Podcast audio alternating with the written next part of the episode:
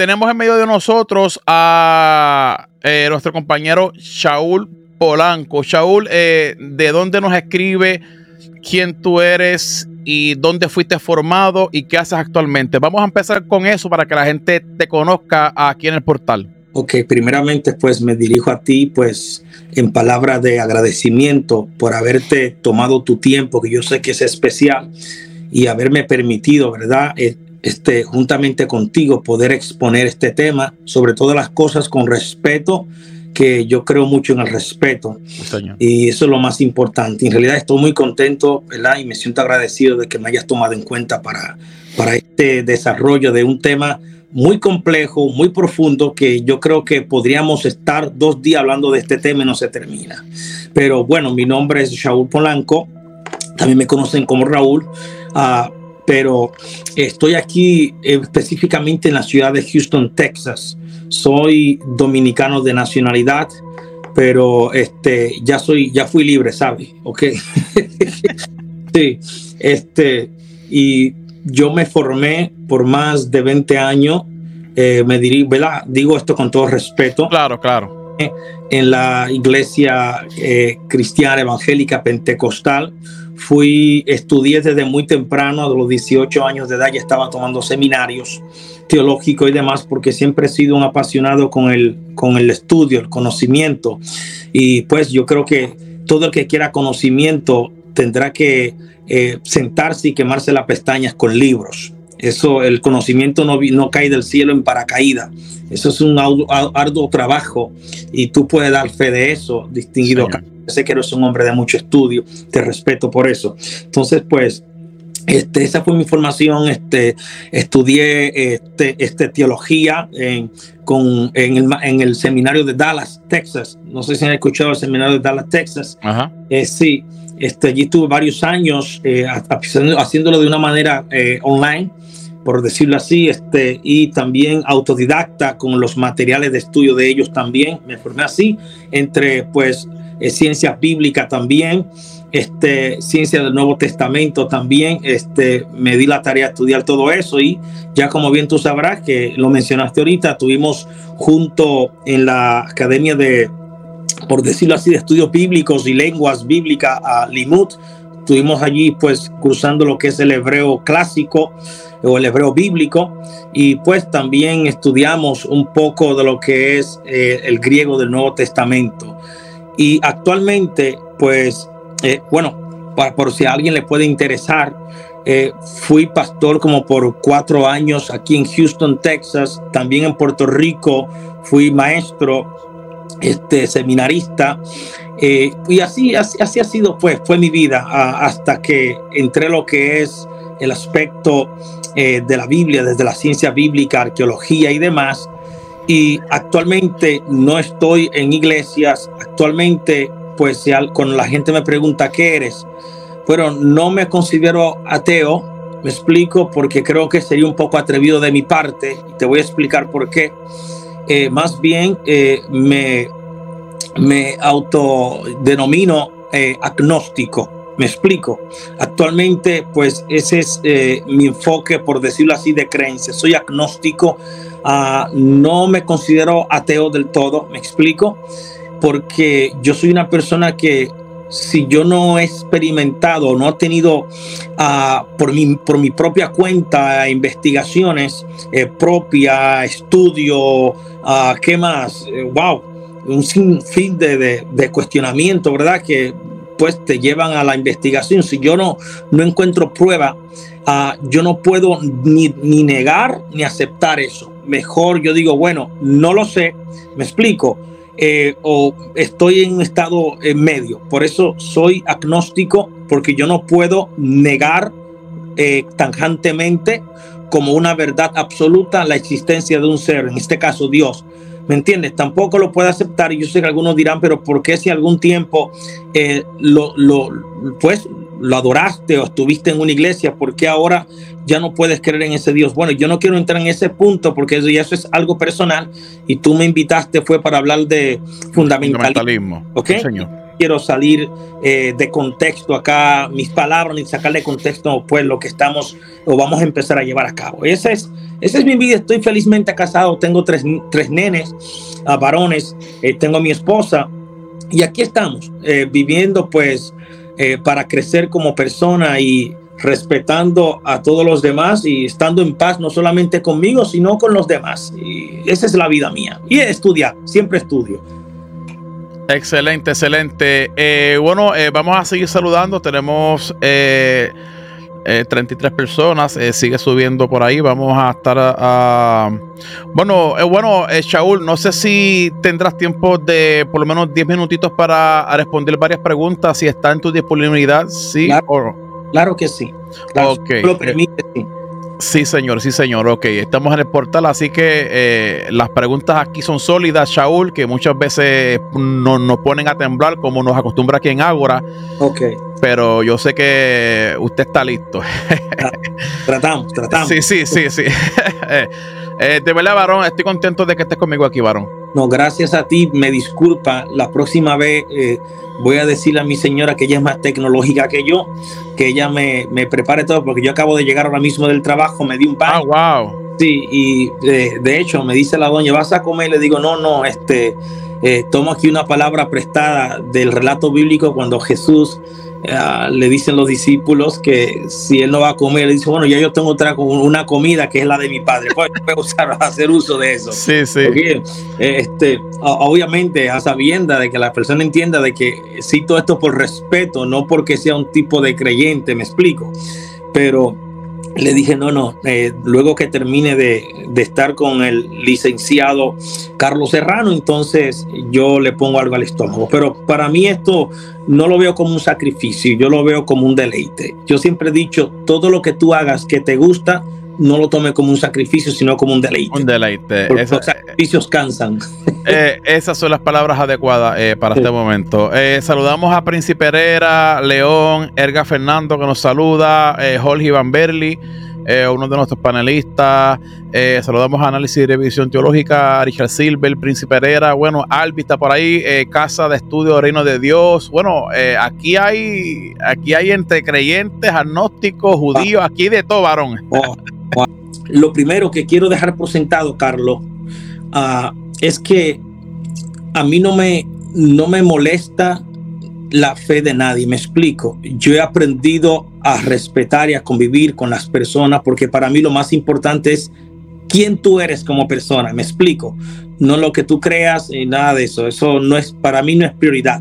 Me explico, yo siempre creo en el respeto y lo voy a hacer con todo respeto a esta exposición eh, y obviamente estando consciente de que van a haber momentos en que tú eh, tal vez eh, me va a decir, oye Shaul, detente un poco, quiero preguntar algo o aportar algo, que estás en todo tu derecho. Me explico. Entonces, este es lo que quiero dejar por sentado. A uno de los cristianos que yo más respeto es a ti, Carlos. Eh, te respeto por la responsabilidad con la que tú expones los temas, que yo doy fe de que sí te preparas, que no viene con ideas sacadas del cabello. Me explico. Y te admiro como creyente porque en realidad hay otros tipos de creyentes con los cuales yo no puedo establecer una conversación, no porque yo no quiera, sino porque ellos no están abiertos al diálogo, ¿me entiendes? No están abiertos al diálogo. Entonces, pues ya no se puede eh, conversar con una persona que está cerrada en su idea, que no permite que otro más pueda poner una, un granito de, semilla en su, en su costar. Entonces, pues allí no se puede hacer muchas cosas. Pero sí, quiero que sepa que te admiro y te respeto. Y eres uno de los pocos cristianos que yo conozco que eh, conoces muchas cosas que, oye, eh, que fue lo que a nosotros, por ejemplo, en el caso mío, me llevó a convertirme en agnóstico, casi ateo. me explico, pero que tú mantienes tu fe, pero eres una persona que aunque tiene fe, no deja tu raciocinio a un lado, no deja, eh, no, no, no rechaza la crítica textual, me explico, de la Biblia, no tapas o oculta lo que es el texto en su contexto histórico, filológico, antropológico, y eso me fascina, ¿me entiendes? Yo creo que sí, todos los creyentes fueran, tuvieran la cabeza tuya. Yo quisiera que todos los cristianos fueran, tuvieran la cabeza tuya. ¿Me entiendes? Porque iban a haber un poco menos de problemas. ¿Me, entiendes? Y vamos a poner, y vamos a poder este, tener empatía entre nosotros, que es lo que yo busco eh, con muchas personas, con pastores, con teólogos, pero pues son personas que aunque ellos no lo admitan, o lo rechacen, son fundamentalistas de lo que estamos hablando. Entonces, Carlos, entrando rápidamente en materia, después de la palabra que, eh, que he dicho, pues mira, lo primero que hay que entender que el término fundamentalismo religioso no se limita simple y llanamente al ámbito de las creencias o las religiones. La gente está equivocada. Hay fundamentalismo político, hay fundamentalismo profesional. Y escucha esto, Carlos. Hay fundamentalismo en las ciencias bíblicas, hay fundamentalismo teológico, hay fundamentalismo agnóstico y hay fundamentalismo ah, ateísta. ¿Me explico? O sea, hay ateos fundamentalistas. Así como hay creyentes fundamentalistas, también hay ateos y hay agnósticos fundamentalistas. Es decir, el fundamentalismo está, va por encima de, de ideas, van por encima de títulos. El fundamentalismo está arraigado en lo que la persona cree que tiene que ser la verdad absoluta y que no puede existir otra fuera de él. ¿Me explico? No sé si me estoy dejando entender. Sí, sí. O sea, decía un anciano con el que estudiaba que el fundamentalismo en realidad no tiene que ver tanto con la lucha de ideas. ¿Me explico? O la lucha de, de, de etiqueta. Tiene que ver con las creencias. La gente matan por las creencias. No sé si está de acuerdo conmigo. La gente mata por lo que cree. ¿Ok? De hecho, la gente odia por lo que cree. Yo no sé si llegaste a ver en algún círculo religioso donde una iglesia se dijo que dentro de la familia no pueden haber homosexuales. Y sabe que hubieron muchos líderes que tiraron fuera a sus hijos porque su iglesia le dijo que el homosexualismo es del diablo y que no pueden tener debajo de su techo a una persona así ignorando y dejando a un lado el asunto de paternidad o fialidad. O sea, eres mi familia, eres mi hijo. Y por encima de lo que sea, yo te acepto, me explico, aunque no esté de acuerdo con lo que haces, pero no obstante, hay algo que es más fuerte que lo que yo creo, que es la sangre, ¿me entiendes? Es lo que eres. Entonces, eh, eso lo vemos en muchos círculos religiosos. Entonces, Carlos, eh, el término fundamentalismo como tal se ha vuelto eh, muy polivalente y por esa razón es un tanto ambiguo el término. Con frecuencia hacemos uso de él a veces hasta mal hecho. Por ejemplo, sube alguien a esta plataforma y escucha a Carlos Serrano diciendo que el éxodo como lo narra la Biblia no es así. Viene un teólogo estudiado y dice, no, Carlos, tú estás mal. O sea, ¿por qué Carlos tiene que estar mal y tú tienes que estar bien? No sé si me entiendes. ¿Por qué Carlos tiene que estar equivocado y tú tienes que tener la razón siempre? Cuando no es así. Entonces, esa persona, si, aunque tú le presentes evidencia, va a decir, no, Carlos es un fundamentalista. Oye, te está acusando a ti de fundamentalista que estás exponiendo con evidencia, me explico, con estudio, con calidad, con responsabilidad y desde una perspectiva académica seria, pero tú eres fundamentalista simple y llanamente porque tú, eh, oye, en el, en el pensamiento de ese líder, tú estás refutando las santas e infalibles e inerrante palabra de Dios. Carlos está mal. Me explico. Entonces ahí viene el asunto, Carlos, de a la Biblia y a Dios no hay que entenderlo, solo hay que obedecerlo. Y ese es uno de los grandes errores. ¿Ok? Quiero, no sé si te acuerdas, creo que vi un comentario tuyo que me, me tiró una toalla y me ayudó, me ayudó mucho, donde yo decía que aún las personas que son creyentes, no en el caso mío porque yo no soy creyente, soy agnóstico, la gente deberían cuestionar la Biblia, deberían cuestionar su fe y deberían cuestionar al mismo Dios. Y alguien me dijo, no, eso no es así, a Dios no se la cuestiona. Bueno, como a veces ellos piensan que yo no sé de Biblia, que yo soy un ignorante, yo le busqué eh, docenas de textos donde muchos profetas bíblicos eh, cuestionaron a Dios. Me explico. De hecho, hay uno donde el mismo Dios, Malaquías, le hace una especie de cuestionamiento a los hombres y le dice, pruébenme, eh, pruébenme en esto, etcétera, y verán. O sea, le está llamando a un cuestionamiento, cuestioname.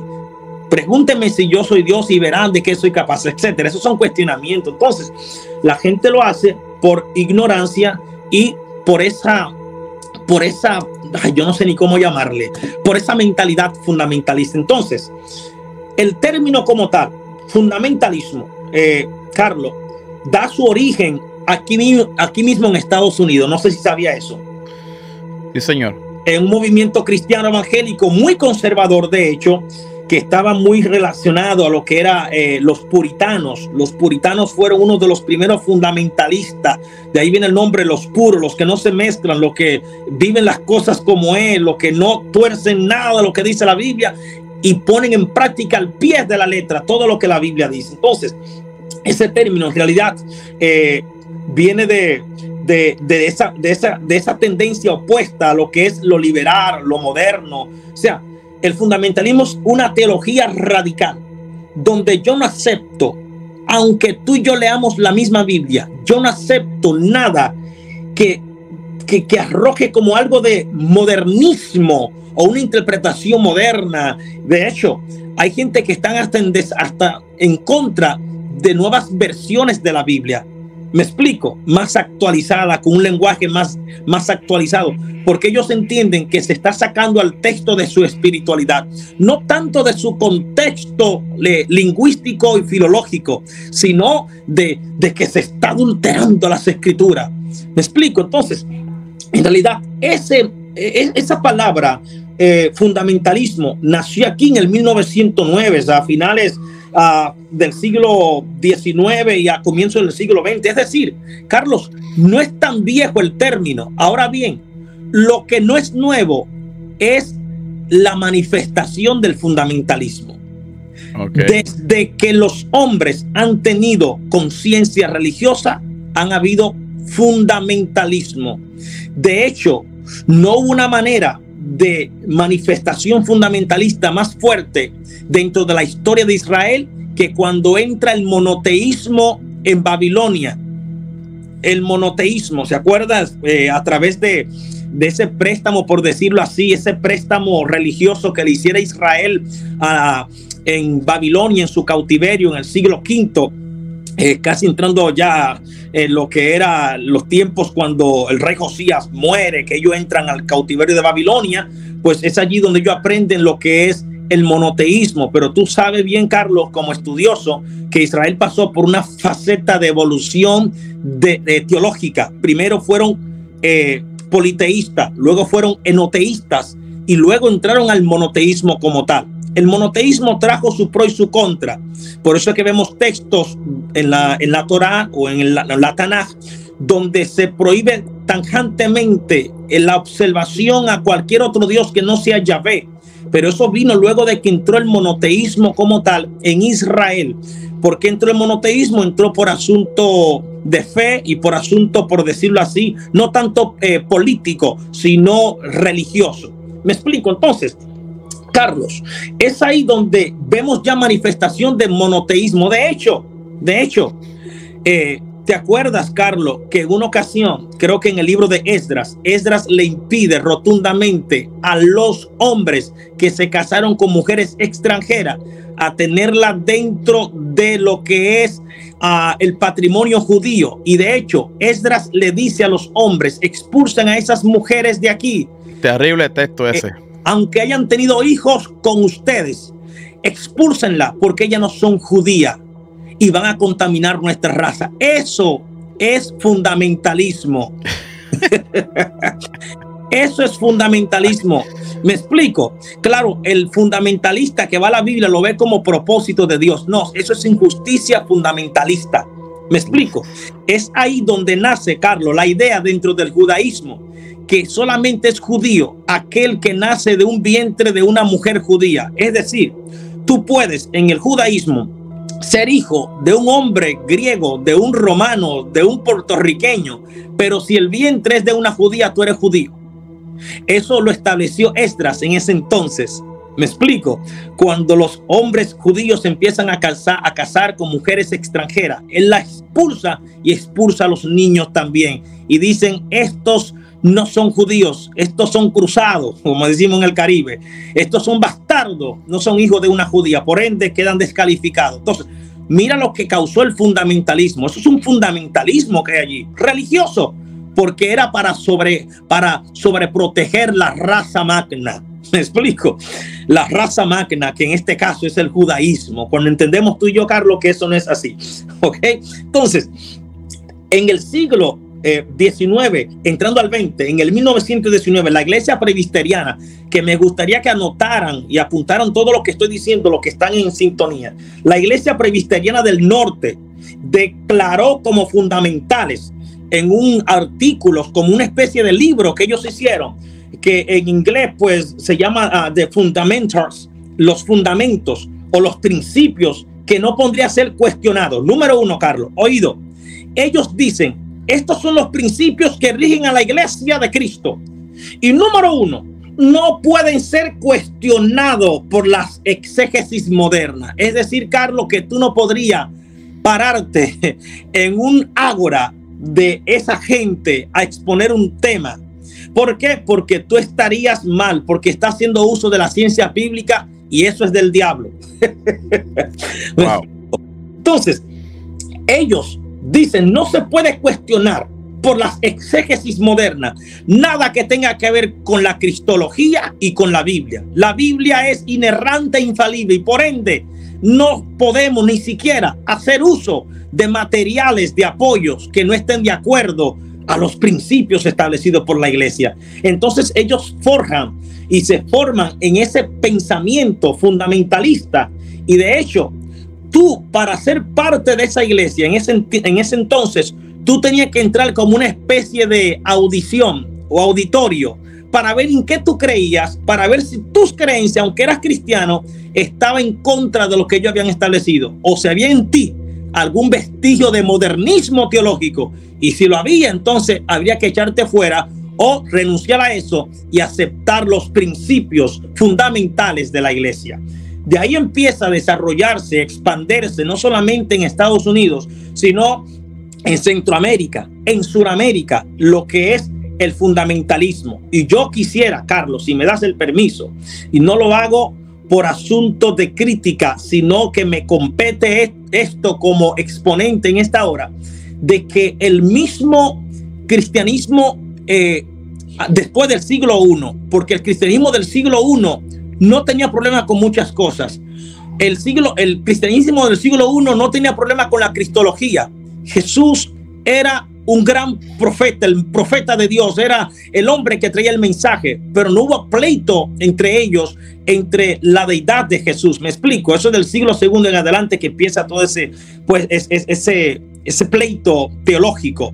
Pero claro, no voy a entrar en ese punto porque eso sería ya meterme en otras aguas que no quiero entrarme aquí ahora. Pero la iglesia católica como tal. Y si hay un católico, perdónenme, no lo estoy criticando a ellos, al católico profesante, estoy criticando el sistema con el que el catolicismo empezó a expander sus creencias y lo hizo a través de la base del fundamentalismo, Carlos. ¿Por qué? Número uno, el fundamentalismo, y aquí estoy entrando yo en materia fuerte, una de las manifestaciones del fundamentalismo es que no te permiten cuestionar tus creencias. No cuestionamiento, no lo digo yo, la misma historia lo registra de cuando aquí empezó en esta iglesia presbiteriana, empezó el fundamentalismo. Ellos decían, no se puede cuestionar la Biblia. La Biblia está escrita y no hay que añadirle más nada en cuanto a exposición. Se toma al pie de la letra, que es la segunda manifestación, Carlos, del el fundamentalismo religioso. Tomar las escrituras al pie de la letra. Y de ahí es donde nace el, la, la famosa frase, si la Biblia lo dice así, yo lo creo. Sí, señor. Así no sé, Carlos, si quisiera decir algo en medio, puede interrumpirme, no hay problema. Sí, sí, este, este, verdaderamente lo que estás trayendo es excelente, pero te estoy dejando que, que fluya para, para que la gente, eh, bueno, aquí la gente está haciendo comentarios. Eh, hay dos o tres preguntitas interesantes que las voy a sacar al final. Eh, así que saludamos a los que están entrando. Eh, estamos hablando sobre el fundamentalismo y el invitado eh, de lujo hoy es nuestro hermano y amigo Shaul Polanco. Así que adelante, amado. Ok, gracias, Carlos. Carlos, entonces, eh, como te iba diciendo, nace en el 1909 acá en los Estados Unidos. Ya la palabra como tal de fundamentalismo, pero fíjate, Carlos, no nació este término como algo despectivo. Me explico no nació como un término despectivo para un grupo religioso, no, sino más bien que nació como un término de los escogidos, la gente fiel al texto, los que no se tuercen, los que no buscan ningún tipo de materiales de apoyo para estudiar la Biblia fuera de la Biblia. Ellos se veían a sí mismos con orgullo. Luego, es que ese término ya se empieza a ver desde una perspectiva más negativa. Recién en el 1920, Carlos, aparece por primera vez en un periódico de Nueva York el término fundamentalista en el 1920. ¿Para qué? Para designar a cristianos bautistas que se defendían de interpretaciones críticas y racionalistas de la Biblia. Es decir, mira esto, después que pasó de la iglesia presbiteriana del norte, viene un grupo de bautistas y toman la misma postura, ¿ok? para defenderse de aquellas interpretaciones o críticas racionalistas de la Biblia. Es decir, Carlos no puede venir a hacerme preguntas de la Biblia porque eso estaría mal. Mm. Por ejemplo, Carlos viene y me dice a mí, si solamente Caín y Abel eran los hijos de Adán y Eva, cuando Caín se fue, ¿con quién se casó? Me explico. ¿Tenía Adán ombligo, sí o no? ¿Me explico? No, ¿cómo tú te vas a cuestionar esas cosas? Esas cosas son incuestionables, etcétera. O sea, esas, mire, yo no puedo llegar, Carlos, a, conclusiones si yo no cuestiono. ¿Me explico? Yo debo cuestionar. Ahora bien, aquí viene un punto muy importante, Carlos. Y es el, es el siguiente. La Biblia, ¿la debo tomar al pie de la letra, sí o no? Me explico. Hmm. El texto desde Génesis hasta Apocalipsis, la Biblia, tanto hebrea como cristiana, la que forman los 66 libros, entrando lo que es Reina Valera, ¿la debo tomar al pie de la letra? ¿Sí o no? ¿Existen mitos en la Biblia? ¿Hay leyendas? ¿Epopeyas? ¿Me comprenden? El escritor cuando escribió en qué estaba pensando, lo quiso decir eh, al pie de la letra o simplemente usó una especie de metáfora para llevar un mensaje. ¿Me comprende? Mm. Por ejemplo, Carlos, todavía hay gente que sigue pensando que, que la burra de Balaán habló, que una serpiente habló con una mujer. me explico? ¿Por qué prefieren verlo así, Carlos? Porque su fe está fundamentada en la historicidad de la Biblia. Si esto no es historia, mi fe se desvanece. Y vuelvo y te repito lo que te dije al principio, Carlos. Por eso yo te, yo te admiro, bro. Yo te admiro porque sé que eres un hombre muy preparado. ¿Me entiendes? Eres un hombre muy preparado. Tú comes en las mesas de los libros. Y aún así tú mantienes una fe. Eso yo lo admiro, aunque yo no la tenga. Yo quisiera tener eso, pero no puedo, no sé si me explico. Pero tú mira cómo tú puedes, eh, no voy a usar el término jugar, sino lidiar, sería la palabra correcta. ¿Cómo tú puedes lidiar con conocimiento, conciencia bíblica y aún mantener tu fe? Eso yo lo admiro. Y déjame decirte, el problema, Carlos, no es la fe de la persona. El problema es la mente cerrada que tienen. La fe no es problema. De hecho, nosotros los agnósticos y los ateos tenemos fe. O no sé si tú sabías eso. ¿Qué? Espera, espera, espera. Que, que, repítase de nuevo, que eso, eso es nuevo para mí. Los agnósticos y los ateos tenemos fe. ¿Cómo, lo, cómo lo puedes explicar para, para los compañeros que están aquí que me imagino que están impactados? Cuando yo me acuesto, Carlos, yo no me acuesto pensando que me voy a morir. Yo me acuesto teniendo certeza de que voy a levantarme. Eso es fe. Ah, ¿Me, explico? Carlos, cuando yo me tomo un medicamento por un dolor que tengo, yo no me lo tomo dudando de que no va a hacer efecto. Yo me lo tomo en la convicción de que me lo voy a tomar y en unos minutos se me va el dolor de cabeza. Eso es fe. ¿Me está entendiendo? Carlos, yo creo en el amor. Eso es fe. Desde que te hago, te digo creer. Te estoy hablando de creencia. Creo en el amor. Creo en los buenos amigos. Creo en la ética y en la moral. ¿Me explico? Creo de que no lo sé todo. ¿Me explico? Creo que la Biblia tiene ciertas cosas en ellas que son buenas para la moral de las personas. ¿Me comprende? Yo no satanizo la Biblia. Hay ateos y agnósticos que la satanizan y se burlan. Yo respeto al que haga eso, yo no. ¿Te consideras un, agnóstico militante o un agnóstico eh, objetivo? Carlos, yo creo en la objetividad. Me explico.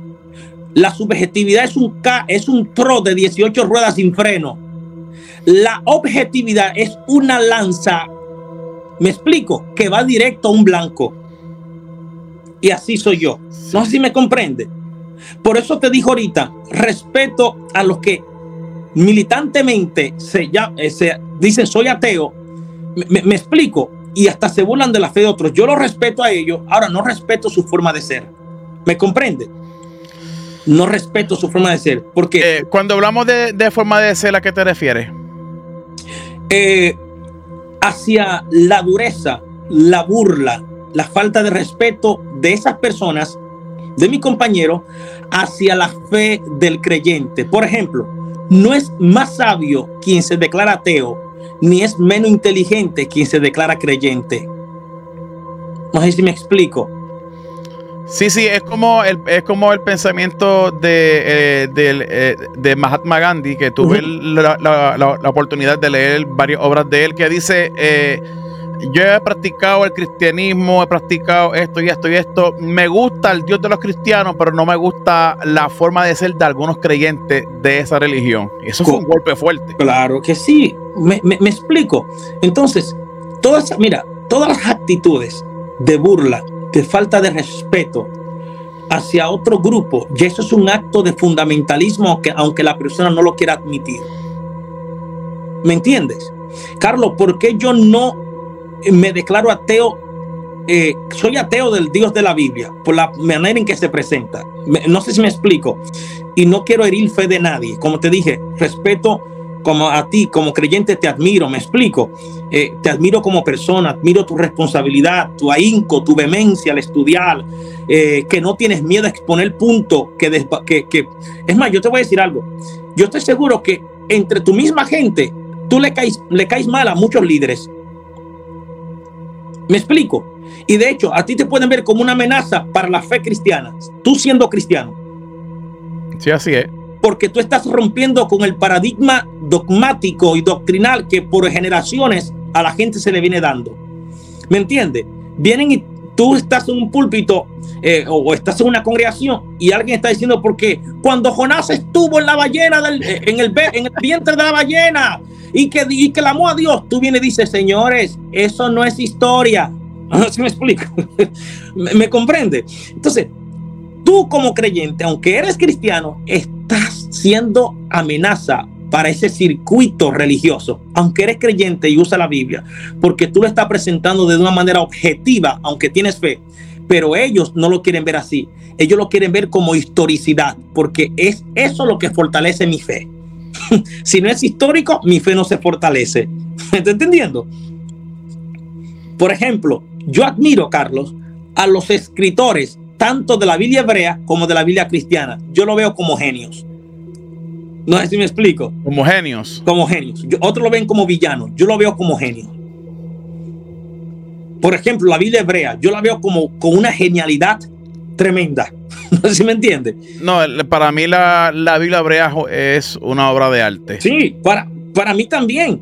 Claro, pero hay ateos y agnósticos que ellos no pueden decir eso porque eso es una ofensa a su agnosticismo o a su ateísmo. Y eso es fundamentalismo. y eso es fundamentalismo.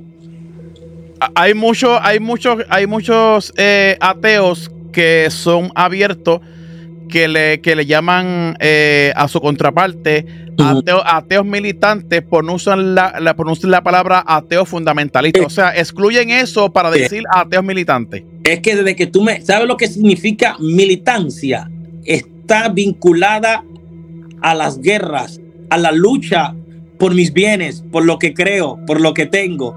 ¿Me entiendes? Entonces, un ateo militante es un ateo que él está dispuesto a discutir a faltar respeto a cualquiera que le venga simple y llanamente a decir que Dios existe. Por ejemplo, yo como agnóstico, ¿me entiende? No creo en el Dios de la Biblia, pero a mí los cristianos me saludan con Dios te bendiga. ¿Y yo me voy a enojar por eso? No, no me enojo por eso. Me explico. Me predican también. Y yo lo que le digo es gracia. ¿Por qué? Porque ahí es donde está verdaderamente la madurez de una persona. No sé si me comprende. Ahí es donde está la madurez de una persona. Tengo amigos pentecostales. Tú sabes que los pentecostales, con todo el respeto si hay alguno, son los más regios. Los pentecostales son los más duros en el sentido de fundamentalismo. Sí, sí. Son los más duros. Yo te lo digo por experiencia que he visto, ¿me entiendes? Por charla que he tenido, por conversaciones, hasta eh, soy de muy poco debate. Yo a mí no me gusta debatir, ¿me entiendes? Me gusta hacer esto que tú me, me, me hiciste, me invitaste a exponer. Creo más en eso que en debatir, porque yo no estoy buscando que la gente sea agnóstica o atea. ¿Me explico? A mí no me interesa que la gente deje su creencia. Yo lo que le pido a la gente es que deje su fundamentalismo. no sé si me entiendes. Y se abra al diálogo. El diálogo eso, es lo que se va aquí en Ágora, aquí en el portal. Eh, yo dialogo, aquí yo no debato con nadie, ni me interesa eso. es, que debe, ser lo correcto. Entonces, este, como te digo ahorita, Carlos, hay fundamentalismo en la política izquierda extrema. ¿Has visto eso? Y, eh, eh, extrema derecha. Ve, cuando se habla de extrema, son gente, olvídate, que pelean por sus ideologías y creencias políticas. ¿Me comprende? Hay fundamentalismo profesional también. De hecho, en el 2015, si la mente no me es infiel, aquí en Estados Unidos, una mujer mató a un doctor que salía de una clínica de aborto porque ella entendía que el doctor era un asesino. Y ella dijo, cuando la capturaron, que no hubo más, no hubo cosa más santa que ella hiciera en su vida que matar al doctor. Wow. ¿Me entendiste? O sea, no hubo un acto más santo que en su vida ya haya hecho que matar a un doctor que mataba niños. ¿Me explico? ¿Mm? En, eh, eh, creo que en el 2014 también en Europa mataron a un gran periodista muy conocido que hacía una especie, en una revista, él hacía como una especie de, de caricatura. Y allí él ridiculizaba dentro de su arte a políticos, a ah. religiosos, no sé si se acuerdan de ese caso, pero cuando él empezó a poner al profeta Mahoma uh, dentro de uno de sus artículos y lo puso como caricatura, eso le costó la vida. ¿Me entiendes? O sea, mira, mira, no lo digo, a, ti te excluye de esto, pero por ejemplo, cuando se habla en un grupo, mira, pon un cristiano evangélico, pon a un pentecostal, pon un testigo de Jehová, a pon un islámico, ¿ok? Eh, y pregúntale a ese grupo, oigan, de ustedes, ¿cuáles son los fundamentalistas? ¿Qué tú crees que se va a armar en ese grupo ahí? Ponte a pensar. Se va a armar algo, algo fuerte. El pentecostal va a decir, rabababa, ellos son todos que hablan lengua del espíritu. Así me explico. Porque para el pentecostal fundamentalista, para tú estar bien con la deidad, con Dios, en este caso el Dios de la Biblia, tú tienes que hablar lenguas. Por ejemplo, tú sabes, las glosolarias, las lenguas. Para el bautista, tú tienes que honrar los escritos de Lutero. ¿Me entiendes? O de Calvino. Y, ser calvinista. ¿Me comprende? Entonces, cada uno de ellos se va a culpar. Ahora bien, todos van a mirar y van a decir, espérate, este es fundamentalista. El pentecostal dirá, el bautista es un fundamentalista. El, bautista va a decir, el pentecostal es un fundamentalista también. Ahora bien, tanto el evangélico, el cristiano y el pentecostal van a mirar al islámico y van a decir, estos son fundamentalistas, pero más regios, estos son asesinos. Radicales. Radicales. Pero mire, nada tiene no sé si me explico. No hay diferencia, porque cuando tú odias a una persona porque cree diferente a ti, eso es una especie de homicidio. ¿Me explico? Le estás quitando la vida a alguien. ¿Cómo? ¿En qué sentido? En el sentido de que para ti esa persona murió porque no cree en lo que tú crees. ¿Comprende? Entonces, pero al fin y al cabo, fundamentalismo es fundamentalismo. Y aquí tengo unos rasgos de los fundamentalistas. No sé si lo quieren anotar lo que están ahí. Número uno, el fundamentalista es una persona que tiene sentimiento de minoría. Uh. Es decir, el fundamentalismo se siente minoritario. ¿Qué dicen ellos? Aunque ellos crezcan y sean una mayoría en su determinado contexto, no pierden el sentido de minoría. O sea, tienen una minoría postergada y combatida. Eh, ¿qué, ¿qué, ellos dicen? Nosotros somos la víctima. Nosotros somos los que tenemos la verdad. Somos atacados porque somos el remanente y los demás son apóstatas o profanos. Ellos no creen en lo que nosotros creemos. Aunque Carlos use la Biblia que usa, la Reina Valera 1960, aunque sé que tienes una colección allí, ¿ok? Pero ellos dicen, él no cree lo que nosotros creemos como concilio o como denominación. Por ende, él no es parte del grupo y te voy con texto bíblico a presentar eso en los seguidores de Jesús. Maestro, encontramos a unos hombres que están usando tu nombre, están predicando y hablando y le impedimos que hablen. Y el, el texto dice, la narrativa, y Jesús le dijo, ¿por qué se lo impiden? Y ellos le contestaron, porque no nos sigue. ¿Sabe cómo se llama eso? Eso se llama sentimiento minoritario, sectario. Hmm. Somos un pequeño grupo y para que tú puedas hablar, tiene que pertenecer a este grupo. O sea, hasta los mismos, eh, estoy hablando desde la perspectiva de la Biblia cristiana, hasta los mismos seguidores de Jesús estaban siendo, di la palabra tú, que no quiero que nadie se me ofenda, fundamentalistas le impedimos que hablen porque no nos siguen. Es decir, aquí solamente está habilitado para hablar el que está en este grupo. Quien no esté en este grupo no puede, no tienes el derecho. Y viene pues el texto y dice que Jesús le dijo no se lo impida, porque no hay nadie que hable de mí y que después me maldiga. o sea, como diciéndole, señores, rompan con el fundamentalismo. ¿Me explico? Lo estoy hablando desde perspectiva eh, eh, de la Biblia cristiana, no como creyente, para que no se me vaya a malinterpretar. Entonces, ellos tienen ese sentimiento de minoría. Somos la minoría. Por ejemplo, en República Dominicana ahora hay un grupo muy famoso que le llaman los Rabacucu. Son unos muchachos con una frenesí y unos desequilibrios mentales exagerados. Ahora, ahora como tal, el concilio que creo que se llama Arreciando por la sana doctrina, creo que es algo así. algo así, algo así. Están divididos. Y todos los videos que ellos hacen es para maldecirse, llamarse perro, sucio, eh, cerdo, animal, entre ellos mismos. Cuando todos estaban una vez juntos, disque defendiendo la sana doctrina. Sí, este, este grupo se dividió. Se dividió. Ahora, Carlos, ¿por qué toman esta, esta retórica tan fuerte? ¿Por qué, escucha bien, están en un nivel ahora mismo que si se ven, los dos grupos se caen a golpe? Se caen a golpe. por qué? Porque esa es la manifestación del fundamentalismo. Bueno, el, el Goldie dice que los va, que los va a bombardear como un terrorista talibán. Así, dijo, así dijo él. Entonces, oye, ¿sabes algo, Carlos? Eso va por encima de palabras. Sí. Eso me está diciendo que tienen el coraje para hacerlo.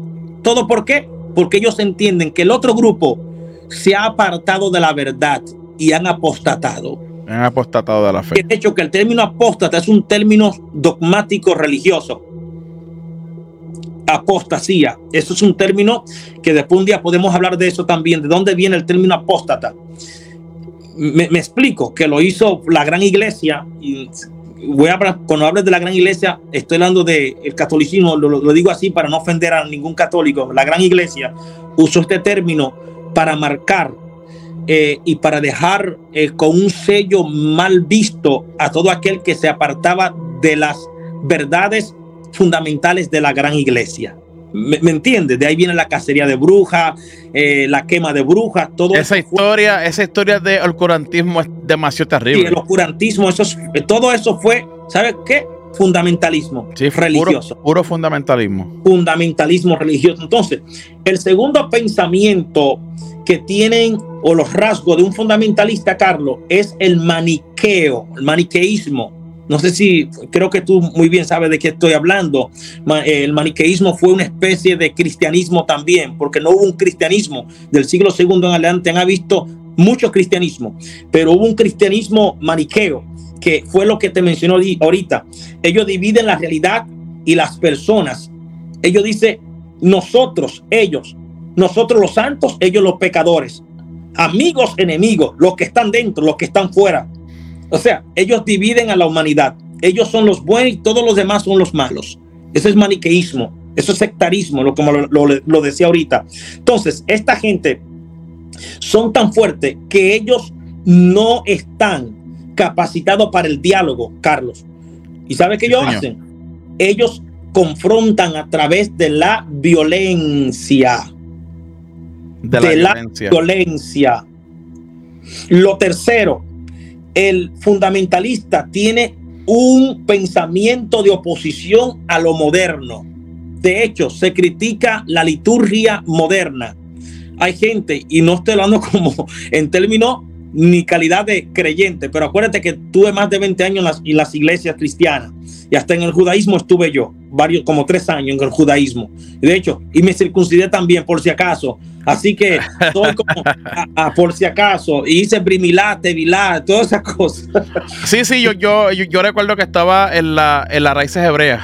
Uh -huh. Entonces, Carlos, este, ellos se oponen hasta el servicio, es decir, ¿sabía Carlos que en El Salvador, porque eh, eh, estuve en El Salvador, hay iglesias que no se pueden tocar instrumentos porque es del diablo y es moderno? Sí. Es moderno. Y tú dices, por hoy, ¿cómo es posible? Sí, Carlos. No se puede tocar instrumentos porque eso es del diablo. Son unas iglesias, un concilio que le llama a uh, apóstoles y profetas. Ellos en El Salvador no permiten la yo, yo he predicado ahí. Oh, bueno, tú sabes de lo que yo, yo, yo sé lo que es. Y de hecho, las mujeres van sentadas en un lado y los hombres de otro lado dentro de la congregación. Y hasta, no, un, hasta un velo usan. Hasta un velo, correcto, correcto. Entonces, porque dice el texto que las mujeres se cubran y todas esas cosas, y obviamente llevando el texto de, al pie de la letra sin hacerle el exégesis responsable. Ese es el resultado. Entonces, ellos tienen una oposición a lo moderno. No queremos nada en la, liturgia que sea moderno. Queremos una integridad en el servicio, hasta en la prédica. De hecho, tú sabes que hasta el sol de hoy hay pastores que critican a otros pastores porque suben con iPad al púlpito, porque eso es profanar el lugar santo. ¿Me explico? Es profanar el lugar santo. No se puede ir, eh, bueno, pero si hay Biblias eh, digitales y tú la bajas en una iPad, ¿cuál es el problema? ¿Me entiendes? Sí, ¿Cuál señor. es el problema? Pero eso es el resultado del fundamentalismo. Solo Biblia en el, en el púlpito, en el podio. Todo aquel que sube con una computadora o un artefacto de esto, eh, no sé, un dispositivo eléctrico, está mal ante la presencia de Dios. ¿Ves? Eso es fundamentalismo. Está en la carne. Eh, ajá, según ellos, sí. Otra cosa, otra manifestación del fundamentalista es la manifestación del poder. Solo yo, yo y nada más que yo o mi grupo tenemos la verdad. Carlos no sabe lo que está hablando. Se equivocó, lo engañó Satanás. Los demonios lo están llevando a la apostasía. Solo nosotros interpretamos el texto correctamente. No sé si te has encontrado con iglesia a ese nivel. Yo era así, varón, yo era así. Ay, ay.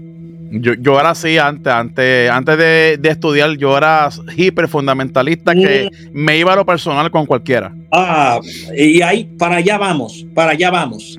El fundamentalista toma todas las cosas personal y hace uso de las ofensas. Oye eso. Sí. Lo toman personal. Cuando tú hablas con un fundamentalista y él no tiene argumentos para refutarte a ti, entonces ya esto pasa de un debate sano a un pleito. Y déjame decirte algo, Carlos. Si te encuentra por ahí, te puede hasta dar un golpe. Sí, sí. Y lo he visto, y lo he visto. En nombre, en nombre del, de Dios y de la Biblia y de, la defensa de la verdad. Lo he visto. Aquí voy. ¿Dónde se basa? Carlos, yo sé que tú eres un hombre cristiano y tú me vas a entender. ¿Dónde se basa muchos de los fundamentalistas en el pelear y discutir con los demás, queriendo implementar ellos el que tienen solamente la verdad y nada más que la verdad? en un texto bíblico que dicen, el texto dice de la siguiente manera, contiendan ardientemente por la fe. Eh, Judas 1.3. Eso es un llamado al fundamentalismo. Es, ese era mi eslogan, varón. Ok, bueno. ¿Estás conmigo? Carlos, eso es un llamado al fundamentalismo. ¿Qué otro texto? Juan, primera de Juan si aún a tu casa llega alguien que no tiene tu misma fe, ni siquiera le abra la puerta.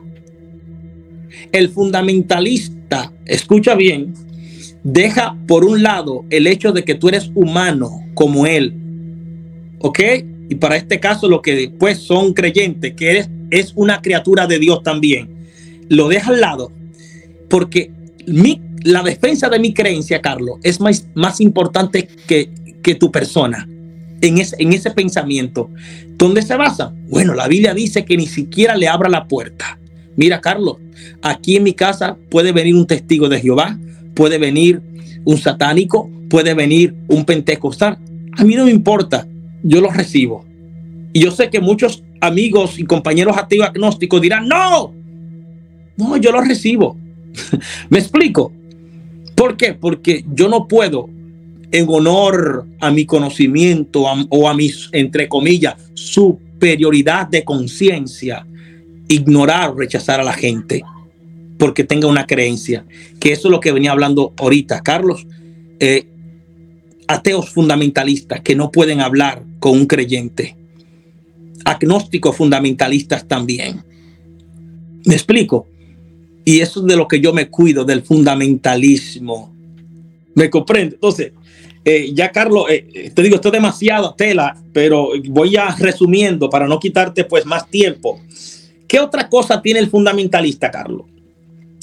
Tienen una referencia, una tradición de pureza original. Es decir, tú tienes que llevar al pie de la letra lo que dice aquí. Si lo hace fuera de ahí, hay un problema fuerte. ¿Y sabe de dónde aprendió eso el cristianismo? Del judaísmo. Mm. No hay una cosa más fundamentalista en el ritualismo que el judaísmo. De hecho, en el judaísmo nos teníamos que lavar la mano antes de comer a través de un rito. Las dos velas que se prenden en Shabbat también se tienen que hacer partiendo de un rito. Ok, pero ¿en cuál judaísmo? Porque hay varios. Está, bueno, está el, el ortodoxo. En el judaísmo mesiánico. Oh, en el mesiánico, sí, sí. En el mesiánico. Usted sabe que hay un judaísmo mesiánico. Sí. Sí, que hay, tiene hasta sus cantantes también, y su Joshua Aaron es uno de ellos, uh, Paul Weir también, tiene muchos. O sea, o sea que tú consideras que el judaísmo mesiánico, eh, que son, son los creadores de las Biblias mesiánicas que, que tienen el Tanakh en el Nuevo Testamento. Sí. O sea, ahí hay fundamentalismo. De los peores. ¿Qué? ¿En serio? Claro que sí. Te voy a explicar por qué. Ah, yo conozco congregaciones mesiánicas eh, que están dentro del judaísmo mesiánico donde no pueden compartir entre ellos. ¿Sabe por qué? Porque en la, en la festividad de Pesach que acaba de pasar, creo que esta semana eh, acabó de terminar Pesach, hay congregaciones, por ejemplo aquí en Houston, donde compran el cordero y lo degollan dentro de la congregación. Wow. Y hay otros que no lo hacen. Entonces, el que lo degolla, dicen, ustedes no están llevando a cabo el mandamiento. ¿Me explico? Como está escrito. Y los otros dicen, ustedes están exagerando porque entonces hay, eso es fundamentalismo, hay unos pleitos entre ellos. Wow. Sí, o sea, oye, todo el grupo religioso y político no están exentos del fundamentalismo. Y tampoco los grupos, por decirlo así, agnósticos, como en el caso mío, o este, ateo, no están tampoco exentos del fundamentalismo. Mira, fundamentalismo, en pequeñitas palabras, Carlos, es este. En tres palabras, solo yo porto la verdad y nadie más tiene verdad en lo que cree. Número dos, los demás están equivocados. Nosotros no nos hemos equivocado porque estamos siguiendo todo al pie de la letra. Y número tres, número tres, esto lo tengo resumiendo así. Número tres, número tres, el fundamentalista tiene esa, no sé cómo llamarle, esa frenesí de poder. Los demás tienen que creer lo que yo creo y punto. Sí, sí, que ya se convierte en, una clase de tiranía religiosa. Exacto. Entonces, el fundamentalista tiene esa manifestación, tradición de la pureza original, es decir, ellos se creen los poseedores de la auténtica interpretación de la Biblia, de su doctrina o del libro sagrado, ya sea Islam, eh, Tanaj o, eh, o Biblia cristiana. O sea, nadie más tiene pureza ni ideológica ni teológica. Y sobre todas las cosas, esta gente, Carlos, no están dispuestas en lo absoluto a aceptar eh, los problemas de sus textos. No, de ahí viene la inerrancia de las escrituras. El término inerrancia, me explico. La Biblia no tiene errores, la Biblia no tiene problemas de interpretación, la Biblia no tiene... Entonces, ellos toman esa, esa postura, o esa posición y no pueden escuchar a nadie. Nadie puede decirle, escuche. Y el fundamentalista, Carlos, aunque te pide evidencia, estás perdiendo el tiempo. Ellos no necesitan evidencia, no le interesa. ¿Sabes por qué? Porque tienen miedo a que la evidencia confronte su ideología ah, religiosa. Por lo regular, el fundamentalista es un cobarde que tiene miedo a enfrentarse con la verdad. Y hay algunos fundamentalistas, varón, que los he visto, eh, por lo menos en mi denominación, el cual, asisto, eh, que dice que algunos que se van al extremo, dice no, el Antiguo Testamento es obsoleto y no sirve. Entonces, entonces yo le digo, ¿y por qué siguen cobrando el diezmo si el diezmo es, del Antiguo Testamento? Ay, Carlos, le diste duro. Yo no sé cómo estás vivo. ¿Eh? Increíble. sagrada. Entonces, Carlos, otra de las manifestaciones del fundamentalismo es que el fundamentalista por lo regular, Carlos, se somete a ciega a lo que dice su líder desde el púlpito o desde el podio. No cuestiona, no pregunta. Ah, y otra cosa, no le hable de otro libro fuera de la Biblia para estudiar sus creencias, porque no lo acepta. Y de hecho, hay pastores que condenan bajo la condena de disciplina si tú te atreves a circular por ahí en algún canal donde se exponga algo diferente a lo que la iglesia cree, a lo que ellos creen, le prohíben. Por eso tú ves que dentro de muchas denominaciones no se apoyan entre sí en sus eventos, porque una está en contra de la creencia de la otra. No, nosotros somos unitarios. Aquel dice, no, somos trinitarios. Pero al final del día estudian la misma Biblia. ¿Me entiendes? Pero como ya un líder hizo su, su teología, me explico, o se inclinó ya sea por el ah, calvinismo o la otra rama que está opuesta totalmente, que es el arminianismo, entonces arminianos y calvinistas no pueden tomar agua juntos. ¿Me está entendiendo? porque estamos en desacuerdo en creencias. Por eso te dije al principio, la gente se mata por la creencia, no por sus ideas. Y, yo, varón, y tú sabes lo más que me duele eh, de los que practican un fundamentalismo religioso extremista pentecostal es que, es que no, o sea, no los, o sea, los tienen que, que, no abran su mente, que no piensen. Correcto, correcto. Y, y, y, y esa persona, en, una ocasión yo le dije a la iglesia, si usted es una persona cerrada y, y tiene por cierto todo lo que escucha, usted no puede ser misionero. Porque si usted va a ser misionero, usted tiene que ir a otros lugares que no practican su religión, no practican su creencia. Y técnicamente, si tú quieres ser misionero, tú tienes que ser una persona abierta a saber escuchar. El, fundamentalista, el fundamentalista no escucha, varón. No, no, no. Eh, ya me quitaste uno de los puntos, ya lo diste, gracias. Ah. No tienen capacidad. Oye, no es que no es que no quieren, Carlos. Tú sabes cuando alguien no tiene capacidad, un inválido en una silla de ruedas, y no es un comentario denigrante a los inválidos, no, es una analogía simplemente. El inválido no tiene la capacidad de mover sus piernas. ¿Por qué? Porque hay una deficiencia que se lo impide. El fundamentalista tiene deficiencia de escuchar. No es que no quiere, no puede. Wow. ¿Eh? No es que no quiere, no puede.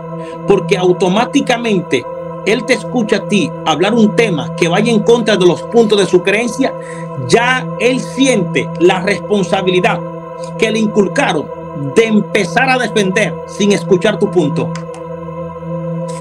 ¿Me entiendes?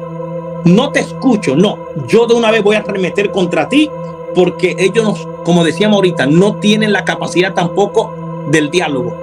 No son abiertos al diálogo. No existe el diálogo para un fundamentalista no existe.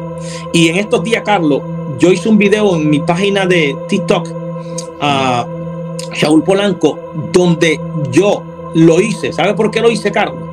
Porque hay que ser objetivo, hay que ser serio y respetuoso.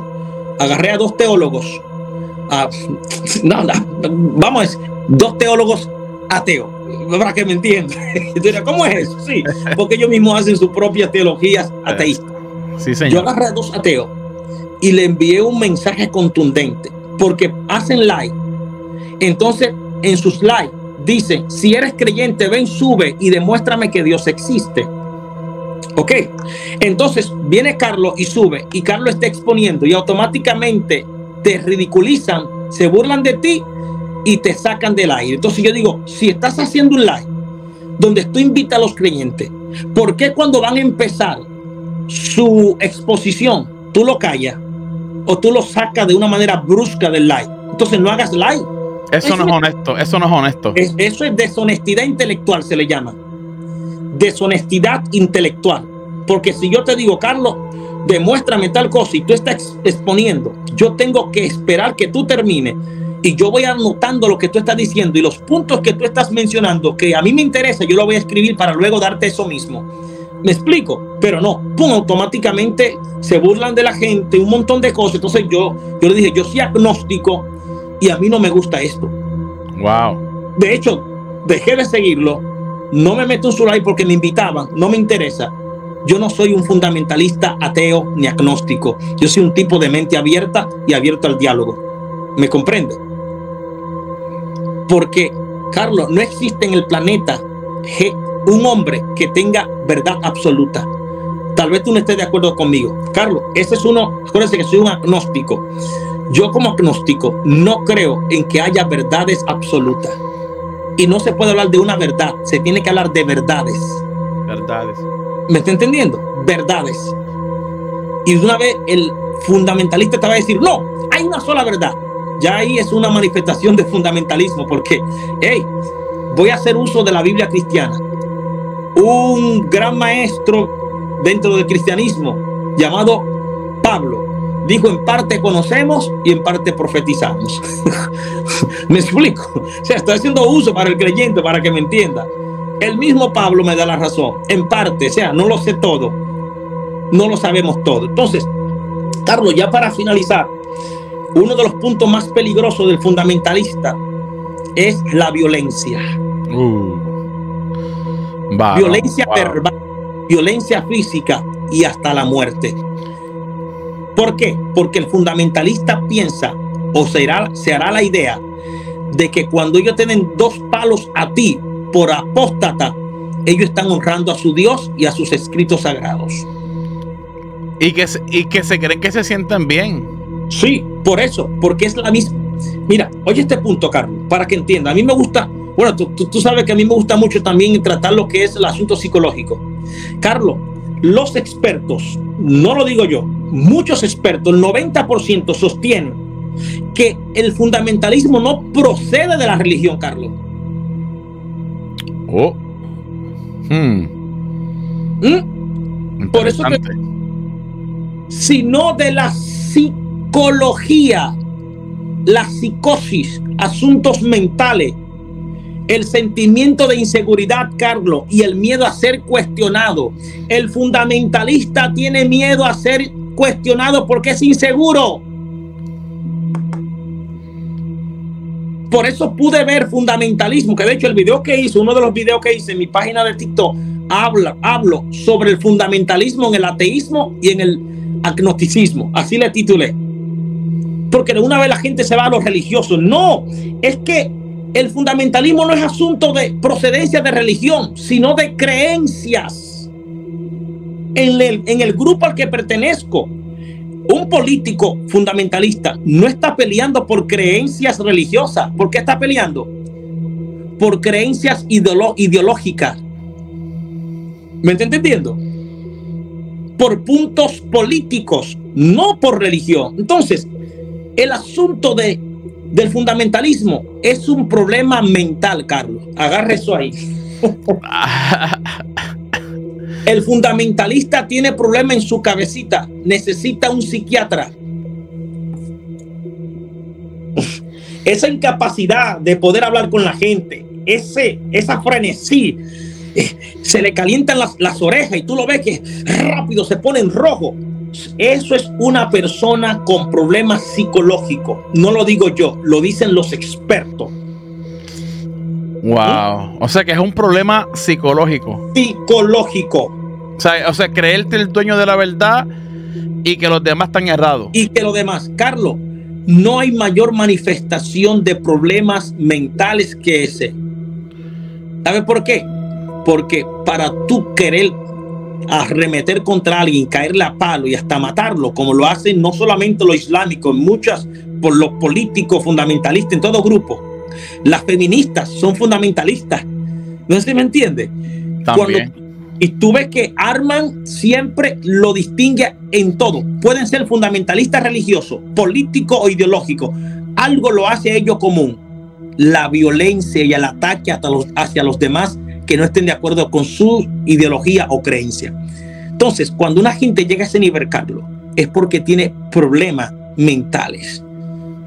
Porque los cuerdos no discutimos, los cuerdos respetamos puntos. Ay, ay, ay. Personas. Y si tú eres feliz con lo que crees, Carlos, yo te aplaudo. ¿Me, me, me explico? Si eres feliz con en la religión en la que estás, siempre y cuando no, no dañes a nadie, no hay problema. ¿Me comprende? Pero cuando yo quiero matar a todo el que cree en algo, como están los mististas, no sé si sabe quiénes son los mististas, son un grupo de ateos que ellos quieren desaparecer del planeta Tierra todas las creencias. Entonces, para matar al cristianismo, una de las cosas que han usado es negar la existencia histórica del Jesús, de la Biblia, o sea, del Jesús histórico. No existió, fue una creación. Carlos, y sería una deshonestidad intelectual, yo como agnóstico y también estudioso de la Biblia, negar la existencia de Jesús, del Jesús histórico. Yo al Jesús de la fe se lo respeto a la gente. Yo no creo en el Jesús de la fe, ¿me entiendes? Pero en el histórico creo que existió. Pero si un mistista o un ateo también eh, de estos radicales me escucha, me van a decir que no, que yo estoy mal. ¿Tú crees que los metistas, ese grupo ya se ha, reducido o todavía tiene mucha fuerza? No, no, tiene, tiene. Es una secta, acuérdate, es una secta. Y las sectas sobreviven, pero son como las cucarachas. O sea, pero. Eh, o sea, pero con tantos estudios del Jesús histórico que, tenemos grandes expertos en, español. Eh, eh, si siguen pensando ese pensamiento arcaico desde que Jesús histórico no existió, verdaderamente que están bien atrasados. Sí, pero Carlos, es la estrategia para ellos de, desbaratar, si se puede decir, matar el cristianismo. Sí, sí, sí. Mira, te voy a explicar algo rápido, si me lo permite. En Adelante. Mira, los mististas tienen como fin destruir todo pensamiento religioso. Y recuerda que en Occidente, de este lado del mundo, la religión más fuerte es el cristianismo.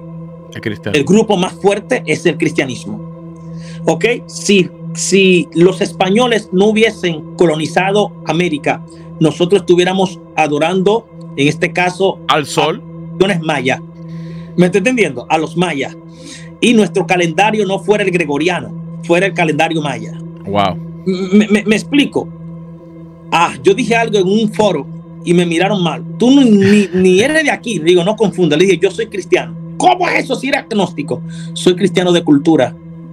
Uh, un, decir, lo que le llamamos un cristiano cultural. Yo soy un cristiano cultural. ¿En qué sentido? Yo nací bajo la cultura del cristianismo. Claro. ¿Eh? Yo me rijo por un calendario que es cristiano, gregoriano. No sé si me entiende. Es como el chiste que yo digo de los raíces hebreas. Guardan Shabbat el sábado, pero el sábado está dentro del calendario gregoriano. Ah, ya. no sé si me explico.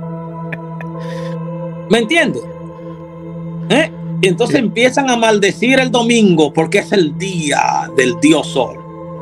No sé si me comprende. Es el, eso es fundamentalismo. Porque incluso, incluso los adventistas enseñan que el domingo es la marca del 666 también.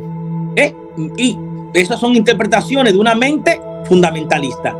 Condenan y satanizan los días. Satanizan eh, a las personas. No sé si me explico. Lo anda satanizando todo que no esté dentro de, del, del salcocho de creencia de ellos.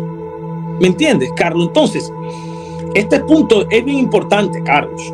El fundamentalismo es un problema de psicología mental, de psicosis, vamos a decirlo así, de un problema.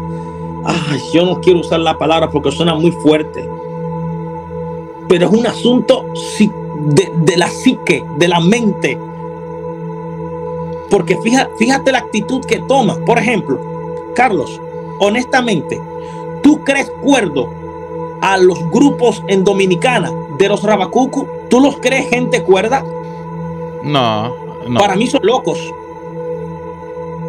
Sí, tienen, tienen su grado, tienen su grado de, de problema. Y los que no saben de lo que le estamos hablando, que lo busquen por ahí, son bien famosos. ¿Ok? ¿Mm? Entonces, Carlos, yo no puedo ver a estas personas como personas cuerdas. Una persona con un traje de vestir puesto a las 12 del mediodía en el Caribe.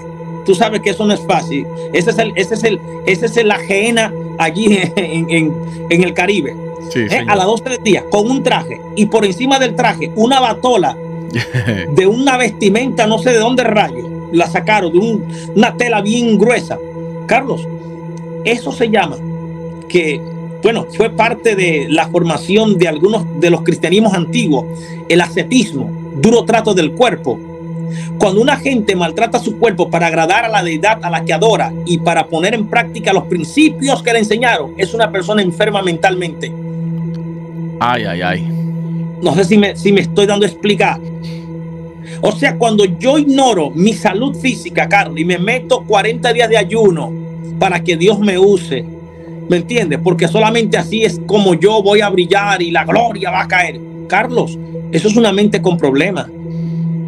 Uf. ¿Mm? Explícame. eso no puede ser cuerdo, Carlos. Yo no lo veo cuerdo. Tienen, tienen, tienen sus problemas. Tienen sus ¿Mm?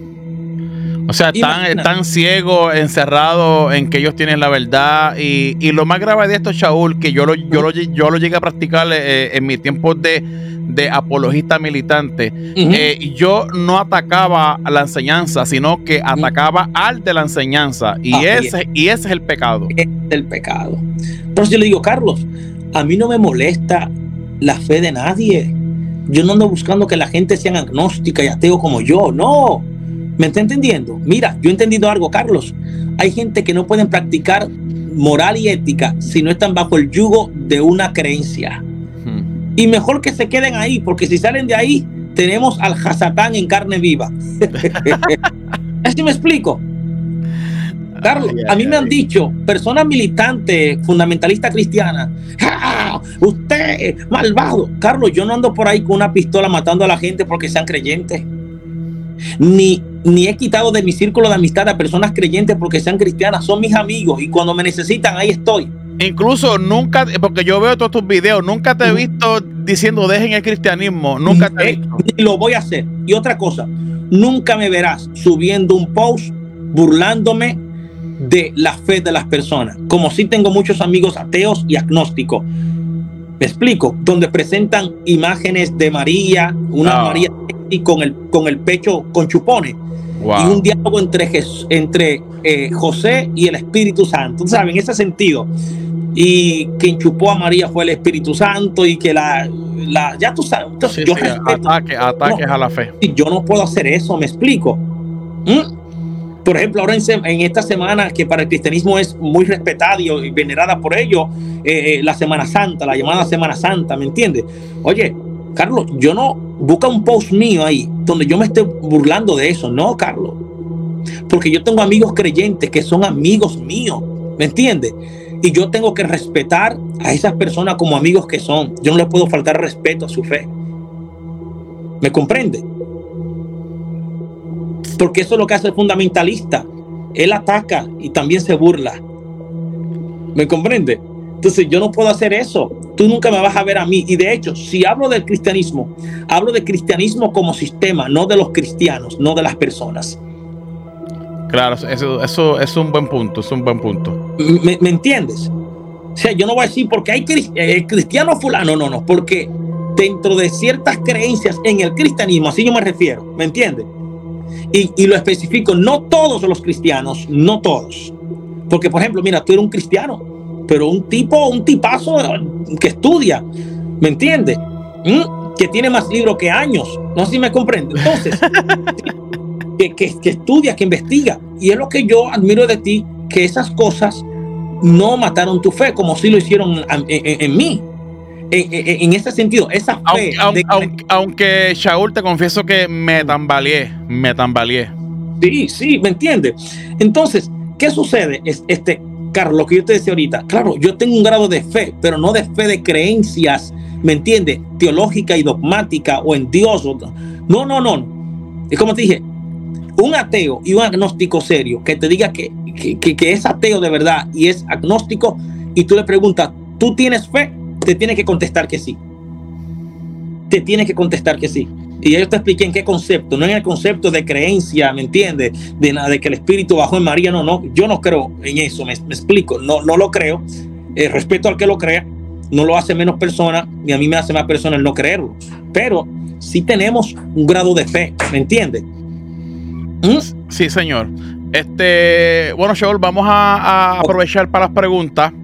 Este, porque la gente está diciendo las preguntas, las preguntas, las preguntas. No sé si ya terminaste con los puntos, varón, o si te falta uno. No, no, es uno solo. Y es esto, que la incapacidad para el diálogo y la incapacidad de escuchar puntos distintos, perspectivas distintas, enfoques distintos, es lo que hace a una persona fundamentalista. No importa el grado académico que tenga. Oye, hay teólogos que tienen doctorado que son fundamentalistas rajatabla. Sí, señor. ¿Entiendes? Ateos fundamentalistas rajatabla. Sí, señor. Agnósticos fundamentalistas rajatabla. ¿Por qué? Simple y llanamente. ¿Qué lo hace a ellos fundamentalistas? Estos dos puntos no pueden conversar, conversar con otras personas y no pueden escuchar. Qué malo es eso ahí está, ahí queda todo. Eso es, eso es malo, malo, malo. Y, créeme que a veces yo me sentía como el jamón del sándwich. Sí, sí. sí. Y, pero gracias a Dios que, ya fui libre y, puedo tener esta charla contigo. Eh, Shaul, yo, la, primera pregunta te la quiero hacer yo. Ok. Eh, ¿Tú recomiendas a los cristianos estudiar ciencia bíblica? Hey, totalmente. Totalmente. Es que eso, eso es tener una fe responsable si es creyente. El que no estudia la Biblia, que es el libro que tienen, ¿verdad? Ellos, el creyente, como máxima autoridad en su vida, pues caramba, debería estudiar, ¿me entiendes? Desde una perspectiva fuera de lo que es la fe. Aquí es que muchos se asustan. Se asustan cuando yo le digo estudie fuera de la fe y fuera de la Biblia. ¿Entiendes?